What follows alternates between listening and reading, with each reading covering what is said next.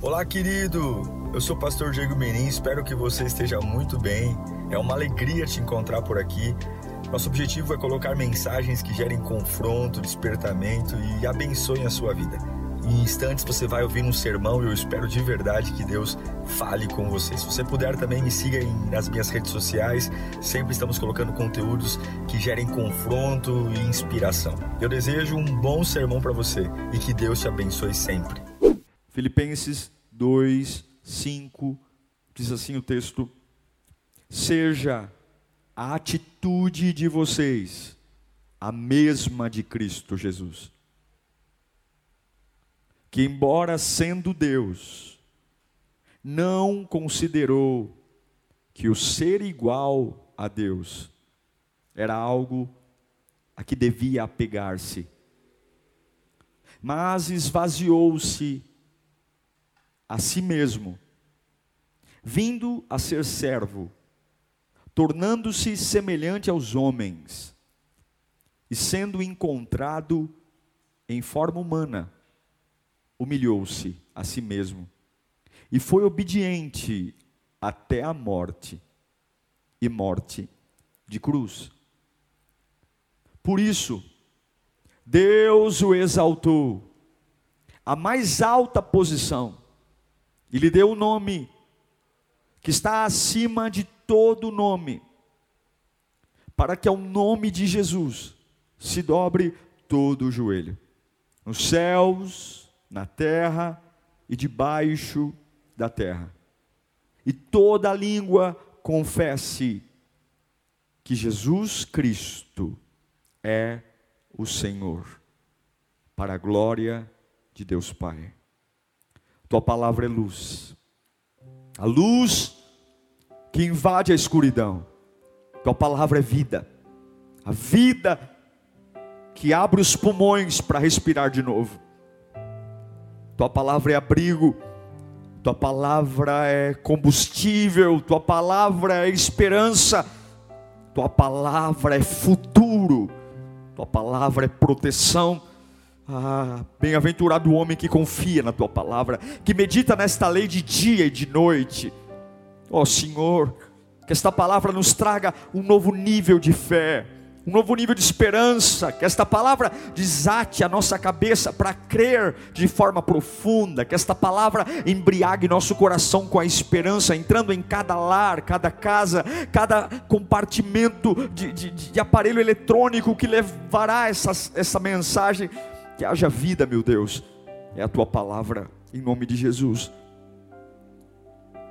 O apóstolo Paulo está conversando com novos cristãos, para que eles entendam que eles não são meros pedintes de milagres. Ah, não. Vocês não são só meros pedintes de milagres. Não, não. Cristãos não, não, não é um grupo de pessoas sofredoras que se reúne para buscar um Deus compassivo que vai aliviar o meu sofrimento. Não.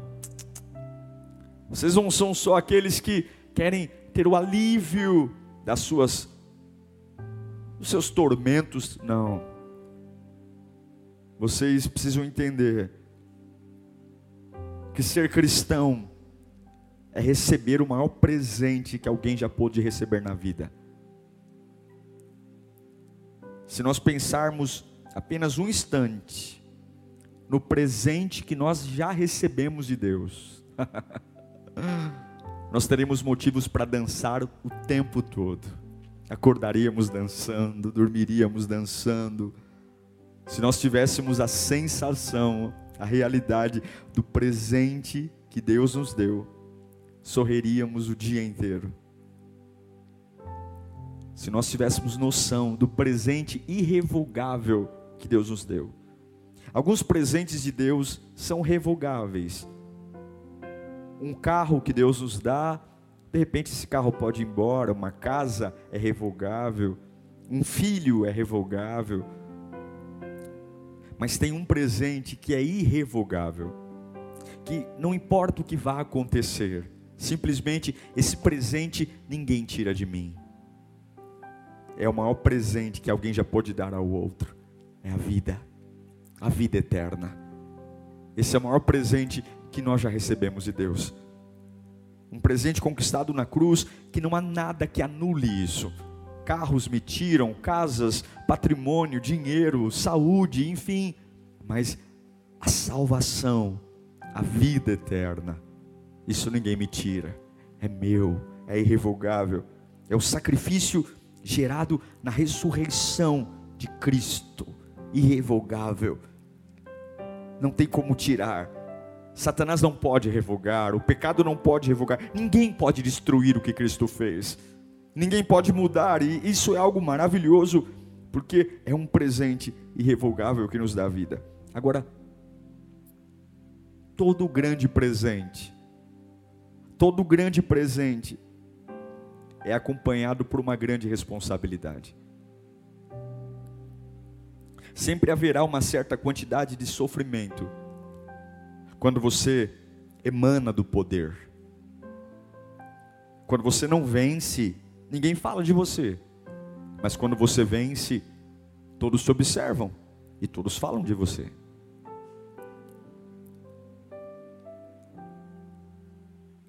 Nós aprendemos a gostar do luxo do conforto, de uma boa vida, uma boa casa, bons relacionamentos, boas viagens.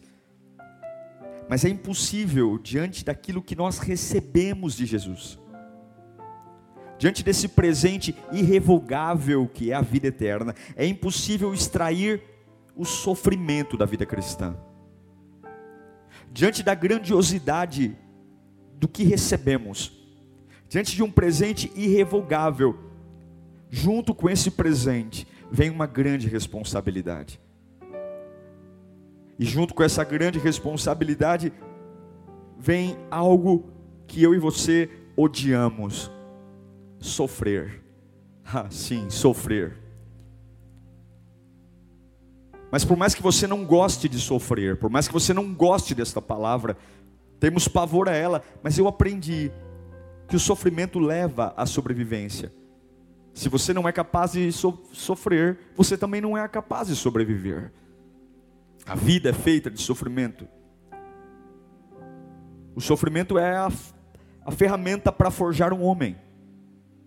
Nossa mente, nossos pensamentos, nossas escolhas. Mas qual é o problema?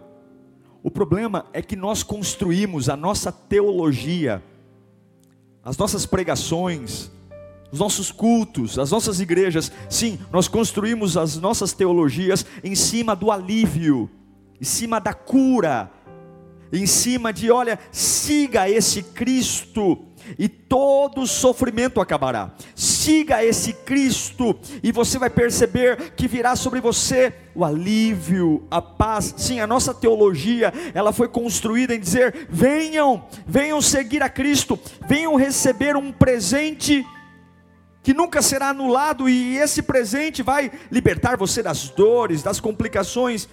E agora Paulo está escrevendo uma carta aos novos cristãos e ele está dizendo o seguinte: tendo a mesma atitude de Cristo. Eu quero que vocês tenham a mesma atitude de Cristo. Paulo está escrevendo isso numa prisão. E ele não só está preso, ele está condenado à forca. E ele está escrevendo a novos cristãos, dentro de uma cela, condenado à forca, dizendo: tenham a mesma atitude de Cristo. O tempo de Paulo é curto, e ele precisa ensinar o código de Deus.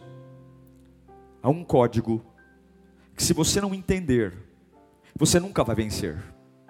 Há um código espiritual que, se você não entender como o céu se move, como Deus tem expectativa em relação a você, veja, não é o que você espera de Deus, mas é o que Deus espera de mim.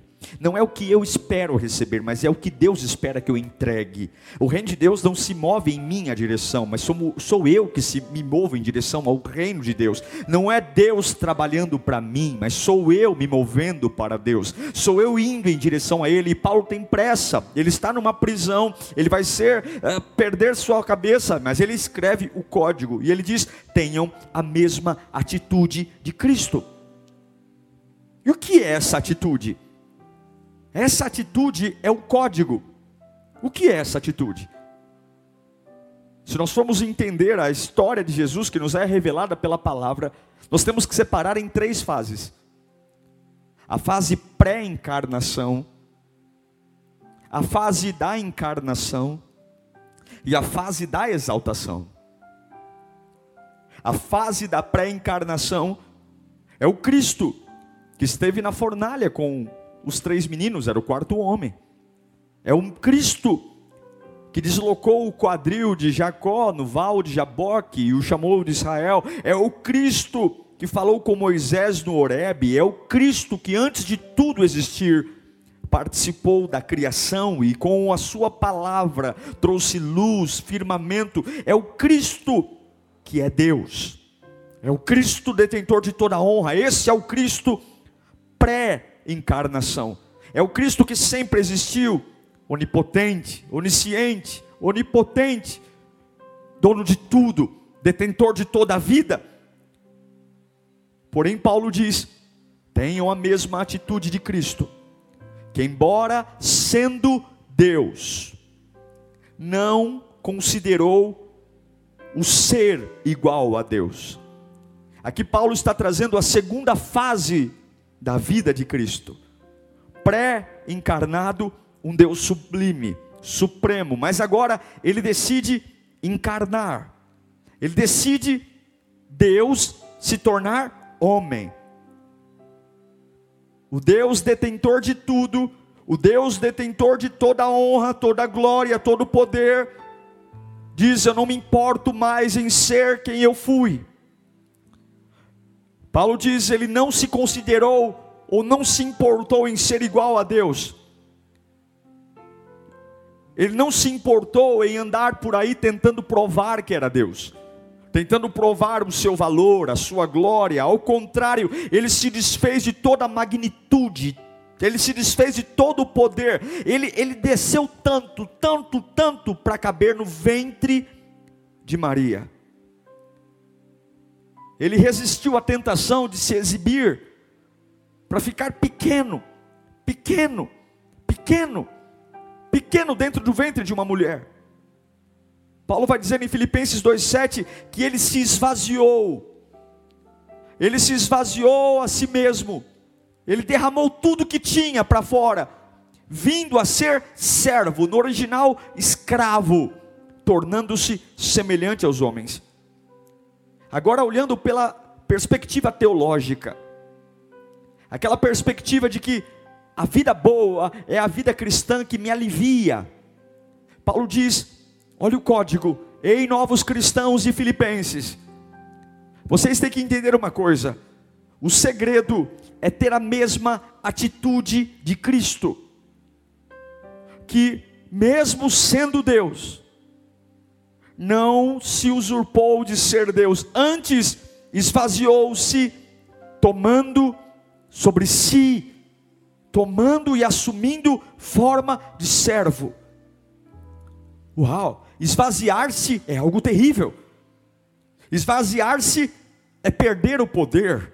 Esvaziar-se é perder a autoridade, esvaziar-se é humilhação, esvaziar-se é me tornar fraco, esvaziar-se é, esvaziar-se é perder a autoridade, esvaziar-se é, é, é perder meus bens, esvaziar-se é, é, é, é me tornar alguém pequeno. Paulo está dizendo: essa é a perspectiva. Você não vê ninguém querendo se esvaziar. Você não vê mensagens interessantes sendo assistidas propondo o esvaziamento. propondo esvaziar-se mas Cristo era absoluto, Cristo era tudo, Cristo era poderoso, onipotente, Ele era o Cristo pré-encarnado, era detentor de tudo, Ele sozinho escavou as montanhas, fez os oceanos, fez o firmamento, Ele era tudo, Ele era tudo em todos, Ele era, e agora esse Cristo se esvaziou tanto, tanto, tanto, que coube no útero de uma virgem, ó. Oh, será que você consegue ter noção do quanto Ele se esvaziou? Será que você consegue ter noção do quanto ele ficou pequeno? Do quanto ele ficou pequeno ao ponto, a Bíblia diz que ele se tornou escravo. Um Deus que nunca antes passou por isso e agora descobriu o que é sofrer, descobriu o que é ter fome. Um Deus criador de todas as coisas, agora tendo que se deparar pela primeira vez com o que é estar cansado com o que é ter sono, fragilidades. Paulo diz em Filipenses 2:8, ele se humilhou, tornando-se obediente até a morte, a morte de cruz.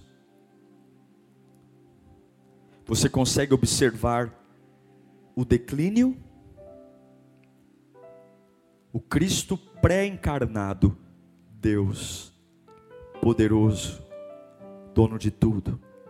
O Cristo encarnado esvaziou-se de si mesmo, tornou forma humana e como escravo viveu. Paulo diz: tenham a mesma atitude de Cristo.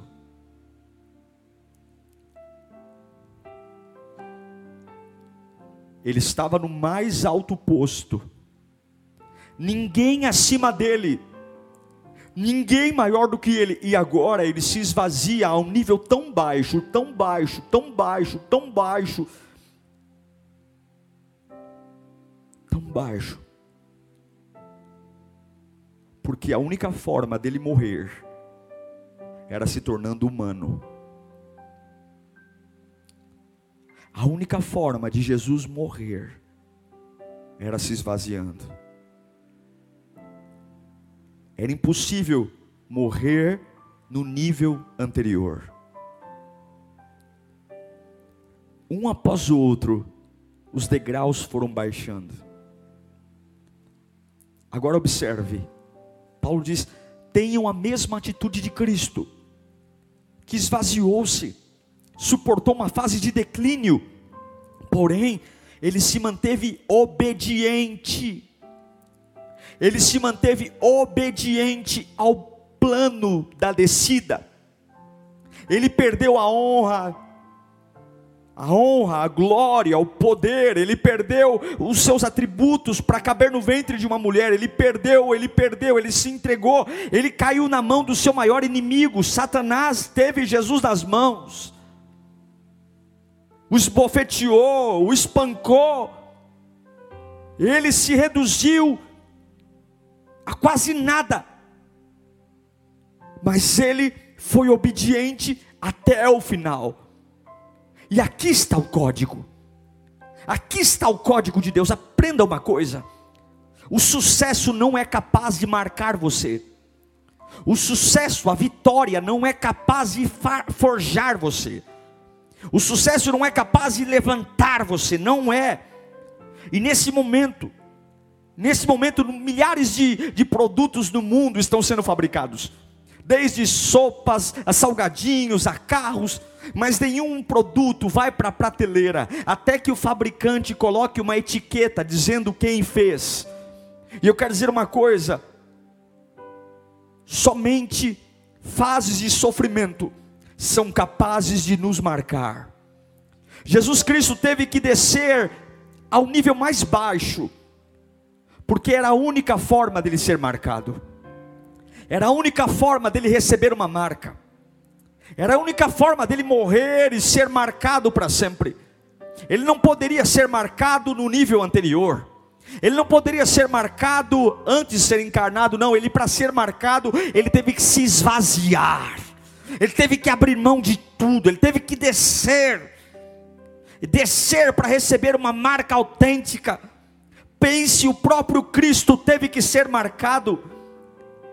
E ele não foi marcado no estágio pré-encarnado, não, ele foi marcado depois do esvaziamento, e é por isso que Paulo manda a carta aos Filipenses dizendo: tenham a mesma atitude de Cristo, tenham a mesma atitude de Cristo, não se importem com o esvaziamento, não se importem com o sofrimento, não se importem com as perdas, se importem. O grande código não é aquilo que eu perco, o grande código não é aquilo que eu perco, mas o grande código é me esvaziar e me manter obediente ao plano, me manter obediente ao processo, seria impossível marcar Cristo na sua plenitude, e é impossível o Espírito te marcar no sucesso, é impossível o Espírito te avivar no triunfo. Deus, para nos marcar, é necessário nos esvaziar. Você e eu precisamos entender os estágios de Cristo. Quais foram os estágios? Pré-encarnação, Deus Todo-Poderoso, dono de tudo, encarnado, ele desce, se esvazia a um nível mais baixo, e depois do nível mais baixo, ele vem em exaltação. Ele é exaltado. Em Filipenses 2:9 diz: Por isso também Deus o exaltou sobremaneira e lhe deu o nome que está acima de todo nome, para que ao nome de Jesus se dobre todo joelho nos céus, na terra e debaixo da terra, e toda língua confesse que Jesus Cristo é o Senhor, para a glória. Observe, coloque para mim o versículo 9. Observe o que está escrito aí. Por isso Deus o exaltou. Por isso o quê? Por isso o quê? Por que, que Deus o exaltou? Por isso o quê? Deus o exaltou por quê? Por isso. A razão da exaltação, aqui está o código. Esse por isso significa que por ele ter se esvaziado, por ele ter perdido a onipotência, a onisciência, a onipresença, por ele ter perdido a glória, por ele ter perdido o glamour, por ele ter perdido o poder e se esvaziado, mas ele não abandonou a obediência do plano do Pai. Por isso, Deus o exaltou à mais alta posição. Esse é o código. Jesus não foi exaltado porque ressuscitou. Mas Jesus foi exaltado porque foi obediente ao Pai numa época de esvaziamento. É por isso, esse é o código da fé, esse é o código do Evangelho. E agora, porque ele foi obediente ao esvaziamento, porque ele foi fiel ao plano, quando ele parecia um derrotado, quando ele parecia um fracassado, quando ele parecia um Deus, um Deus frágil, quando ele parecia um escravo, quando ele descobriu o que era dor, no estágio anterior ele não sabia o que era ter fome, ele não sabia o que era sofrer, ele não sabia o que era estar cansado, ele não sabia o que era dormir, mas agora no estágio do esvaziamento, ele se depara com a dor, ele se depara com o sofrimento e tudo é novo, tudo é novo, mas ele passa por tudo, mas ele diz: "Eu sou fiel ao plano e é por isso que agora é lhe dado um nome sobre todo nome, e é por isso que agora ele é exaltado, e é por isso que agora o nome dele é elevado a mais alto nível. É por isso agora que há uma profecia que todo joelho se dobrará e toda língua dirá o nome dele. Por quê? Porque ele ressuscitou? Não, não. O que ressuscitou Jesus não foi a cruz, o que ressuscitou Jesus foi a obediência à vontade do Pai. Existe uma conexão, entenda. Não dá para separar o poder da fraqueza. Não dá para separar a dor da cura. Não dá para separar o sucesso do fracasso. Há uma conexão entre eles. Há uma relação de independência, interdependência. A exaltação de Cristo estava diretamente relacionada com o esvaziamento dele. E Paulo diz: tenha a mesma atitude de Cristo, que esvaziou-se, se tornou homem, escravo, mas foi obediente. E aí o Pai o exaltou. Não dá para separar a crise da prosperidade, não é possível. Estão todos conectados. A ressurreição é o efeito direto da crucificação. Não criminalize a sua dor, irmão. A dor que você está passando hoje, ela está diretamente ligada àquilo que você vai viver amanhã.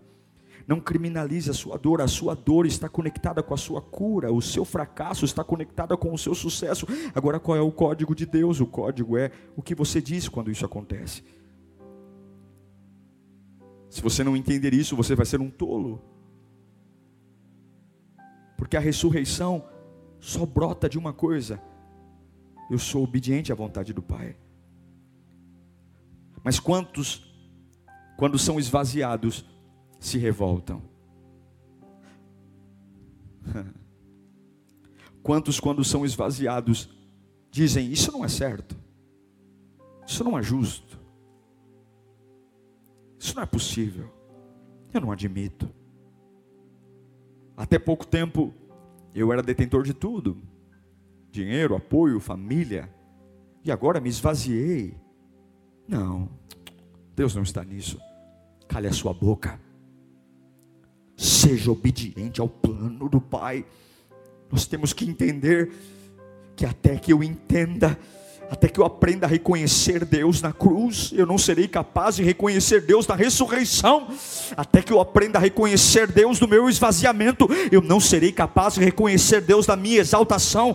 Enquanto não adianta você esperar por uma fase de exaltação, até você reconhecer Deus nos caminhos de fracasso, até você reconhecer Deus nos caminhos de perdas, é, tenham a mesma atitude de Cristo que esvaziando-se, foi obediente até a morte, foi obediente até a morte morte, foi obediente até a morte e a morte de cruz. Eu adoro a Deus na morte, eu adoro a Deus na dor, eu adoro. Ah, você pode dizer, eu me sinto esvaziado por anos, eu me sinto esvaziado por anos e a exaltação nunca chega. É claro que a exaltação não chega, porque a exaltação não vem por, pelo tempo cronológico, mas ela vem quando você aprende que adorar a Deus também é possível em fases de esvaziamento, é possível ser fiel a Deus em fases de perda, é possível ser fiel ao your plano em fases que a matemática não bate. É possível ser fiel a Deus em fases de humilhação.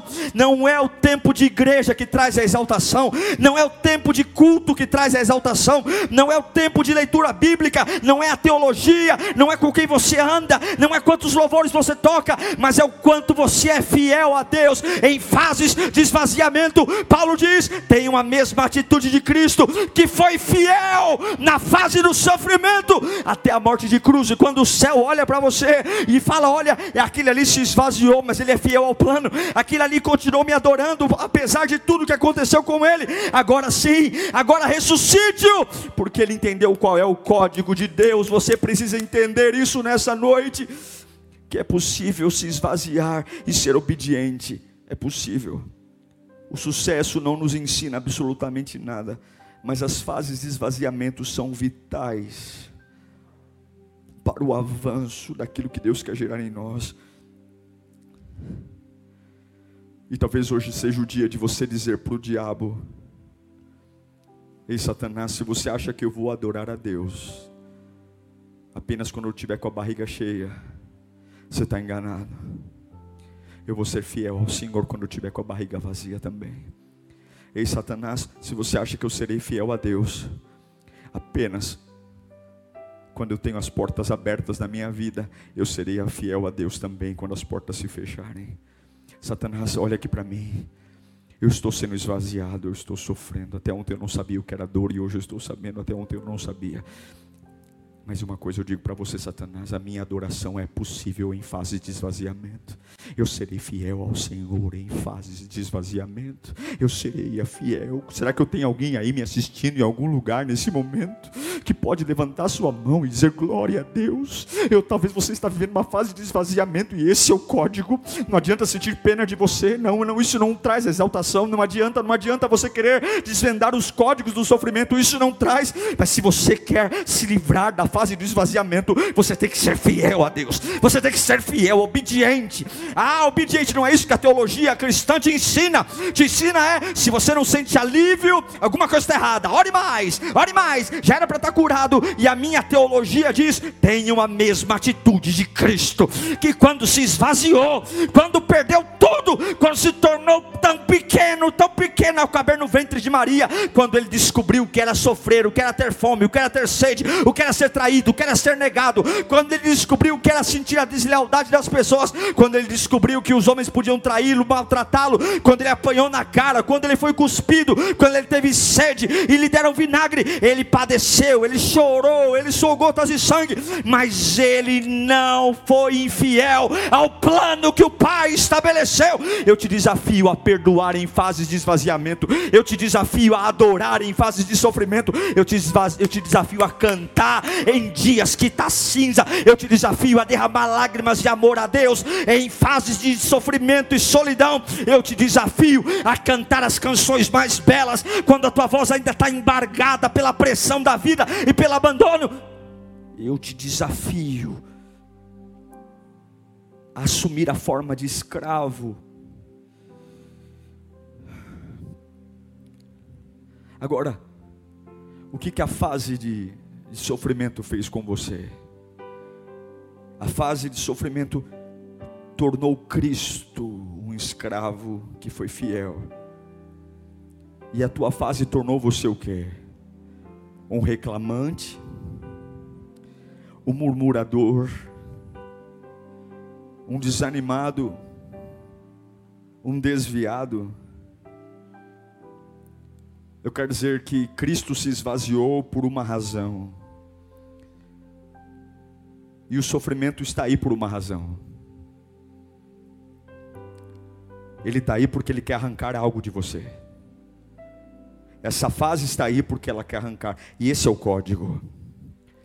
Enquanto você não entender o código no meio desse sofrimento, os anos vão passar e ele vai ficar aí até que você consiga adorar no meio de tudo isso, até que você consiga crer no meio de tudo isso, até que você consiga servir, o sofrimento permanecerá, porque o sofrimento veio para arrancar algo de você, e até que ele arranque, até que esse código seja despertado, ele não vai embora, porque ele veio por um processo, ele veio por um propósito, e você, até que você consiga adorar a Deus no meio desse medo, até que você consiga adorar a Deus através dessa dor, até que você consiga levantar um cântico de vitória no meio dessa ansiedade, até que você consiga ser fiel a Deus no meio das perdas, até que você consiga se manter firme na fé, mesmo depois de um abandono, de uma traição, até que você consiga abrir os olhos espirituais e dizer: Pai, eu estou em pânico, mas eu consigo ser fiel, apesar da solidão, apesar do desprezo, até que você consiga ser capaz de se comprometer com a obra de Deus, mesmo passando sofrimentos terríveis no emprego. Você tem que adorar, seja lá o que estiver acontecendo. Você tem que adorar. Tem a mesma atitude de Cristo. Você tem, você tem, você tem. Essa fase de esvaziamento está aí por uma razão. Essa fase de esvaziamento está aí para despertar algo em você. Ela quer gerar uma marca para que você vá à prateleira. Se você não passar no teste, você não pode se graduar. Cristo foi exaltado. Ele não foi exaltado porque ele era Deus. Não, ele perdeu tudo. O que o exaltou, o que o ressuscitou, não foi a vontade do Pai. O que o ressuscitou foi ser obediente até a morte. Foi ser obediente até a morte de de cruz, e a hora que ele cumpre a obediência, a ressurreição se apodera dele. Se ele não fosse obediente, ele não ressuscitaria. Se ele não fosse fiel ao plano do Pai, ele não ressuscitaria. Ele teria acabado ali, porque ele se esvaziou de tudo. Ele, enquanto Deus, era imutável, imortal. Ele, enquanto Deus, era o Todo-Poderoso, mas para ser marcado, ele teve que virar homem. Ele teve que se fazer homem. E ele não ressuscitou porque era divino, não. Ele ressuscitou porque foi obediente.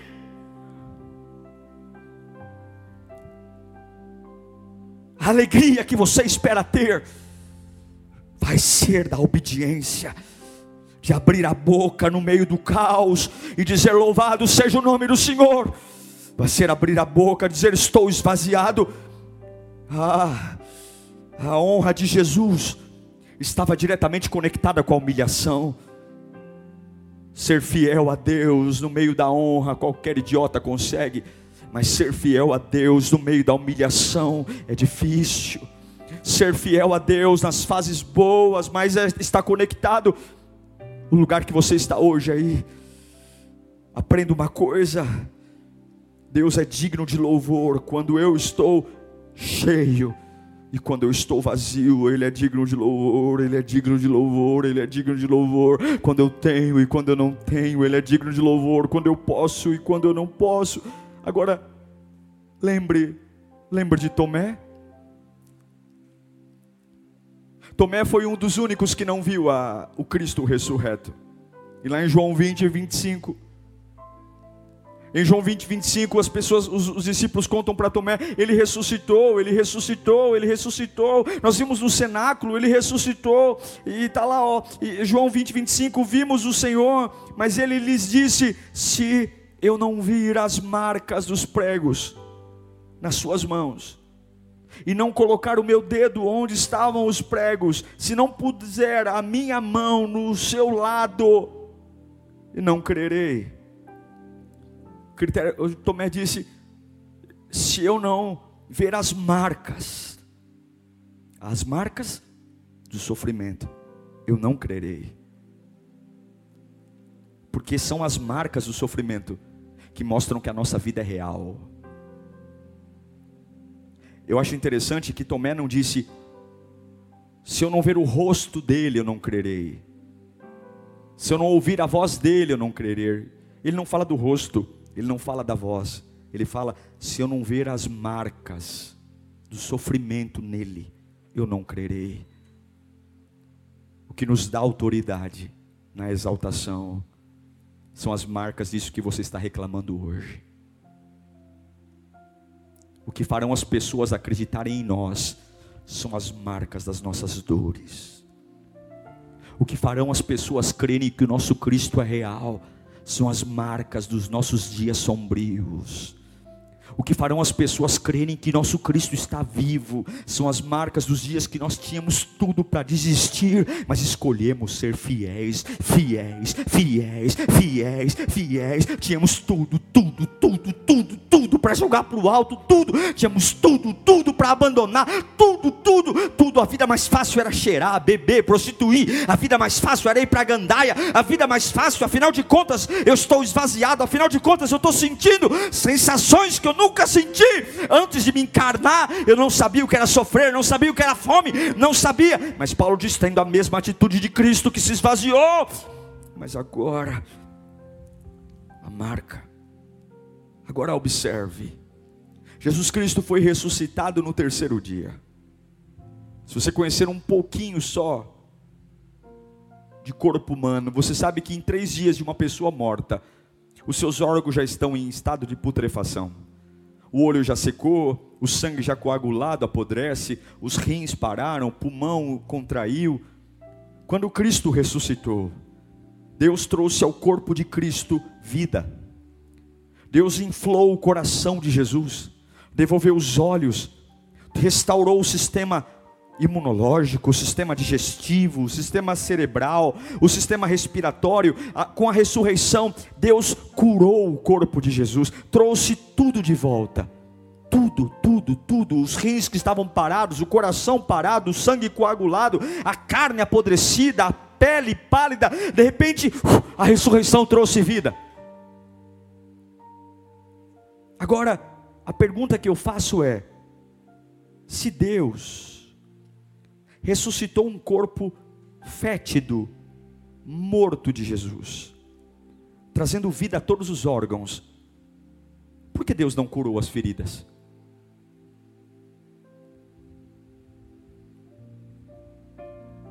Se Deus deu um rim novo, um coração novo, se Deus fez tudo que estava morto reviver, por que Deus não curou as feridas? Por que, que as mãos ainda estavam furadas? Por que, que havia ainda a espada transpassada, o buraco aqui?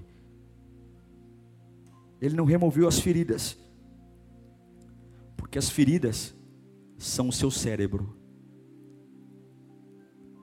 Ele não removeu as feridas, porque as feridas fazem tudo fazer sentido.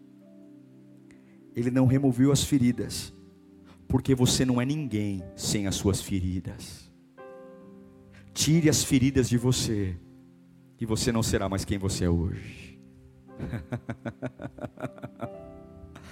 Tire as feridas e você não falará como você fala hoje. As feridas são o seu cérebro. Você pensa como pensa. Você está onde está. Você crê no que crê por conta das feridas. Você não é capaz de ouvir essas palavras se nesse momento Deus tirasse as feridas de você. Você está preparado para subir? Você está preparado para a honra? Você está preparado para viver o que você mais sonha? Mas você não pode subir até que esteja abaixado. Você não pode subir até que esteja abaixado e sendo fiel até a Deus. Enquanto você não aprender a se esvaziar e ser fiel até a morte, esse é o código. Quando é pastor, que minha casa vai ser liberta. Quando é, pastor, que finalmente eu vou ser preenchido do vazio da alma. Quando é, pastor, que finalmente eu vou ver ter alegria. E eu pergunto a você, quando é que você vai aprender a ser fiel a Deus em fase de esvaziamento? Se todas as vezes que Deus se esvazia, você murmura, reclama, duvida de Deus, você simplesmente desvia da igreja, você volta a fumar, volta a beber, volta a cheirar, você desanima, você cai porque você não sabe lidar com a fase do esvaziamento. Mas Deus quer marcar você quando eu leio Filipenses 2:9. Por isso também Deus o exaltou. Por isso, porque ele se esvaziou e foi fiel. E o exaltou à mais alta posição, e lhe deu um nome que está acima de todo nome. Verso 10: Para que ao nome de Jesus, que Jesus é esse? O glorioso? Não, é o que veio da humilhação, é o que veio do esvaziamento, mas é o que foi fiel quando não tinha nada, e a esse Jesus, todo joelho se dobrará nos céus e na terra e debaixo da terra se você se levantar nessa fase que você está vivendo, se você adorar a Deus do jeito que você está, se nesse caminho que você está, você adorar, você adorar, você esquecer de reclamar, você esquecer e você lembrar que Ele é Deus, Ele é Deus, Ele é Deus, eu serei fiel. Se você for obediente ao plano, se você perceber, Deus vai erguer você, Deus vai erguer você a lugares que você nunca viu. A Bíblia diz que Jesus foi elevado a um lugar que ele nunca foi elevado, o nome dele foi elevado, ele era algo antes de ser, ser humilhado, mas depois da humilhação, depois de se esvaziar, foi lhe dado uma glória diferente, foi lhe dado um, uma autoridade diferente, ele foi marcado. Ninguém vai impedir aquilo que Deus está fazendo, e essa marca está naquilo que você mais odeia,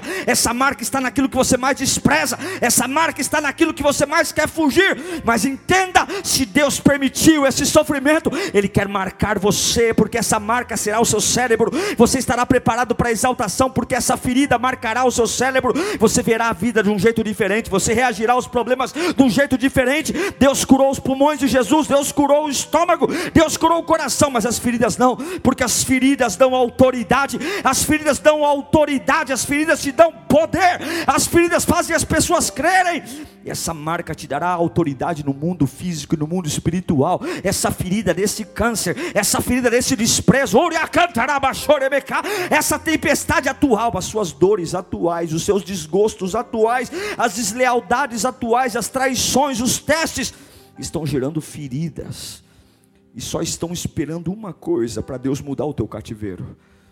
O código é esse: seja fiel até a morte em fases de esvaziamento. E quando você simplesmente sucumbir,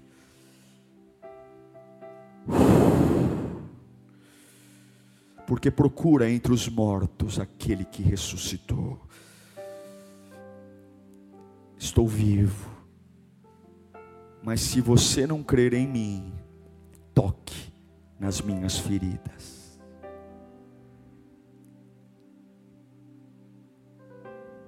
Porque a dor está conectada com a cura, o fracasso está conectado com o sucesso, o desprezo está conectado com a comunhão. E o que conecta uma fase à outra é ser fiel até a morte ao plano do Pai. Eu declaro que Deus vai curar você. O que você está vivendo? quem você é. Tendo, pois, a mesma atitude de Cristo. O apóstolo Paulo está prestes a perder a cabeça. Mas ele entende que aquela cadeia está conectada, a forca está conectada a uma exaltação. Qual é a exaltação? Eu estou preso. Estou escrevendo porque não é a cadeia que me prende, é a cadeia que está presa em mim. Se você entender que esse sofrimento está aí por uma razão, se você entender que há uma razão nisso, Cristo não poderia ser marcado sem esvaziar-se.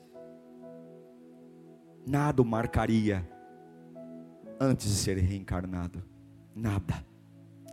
Para ele ser marcado, ele teve que se esvaziar. Deixa Deus te marcar. Deixa o Espírito Santo te marcar. Para de segurar essa fase que era para te ensinar algo e você logo fluir. Não segure a ressurreição. A ressurreição está esperando você ser fiel até a morte.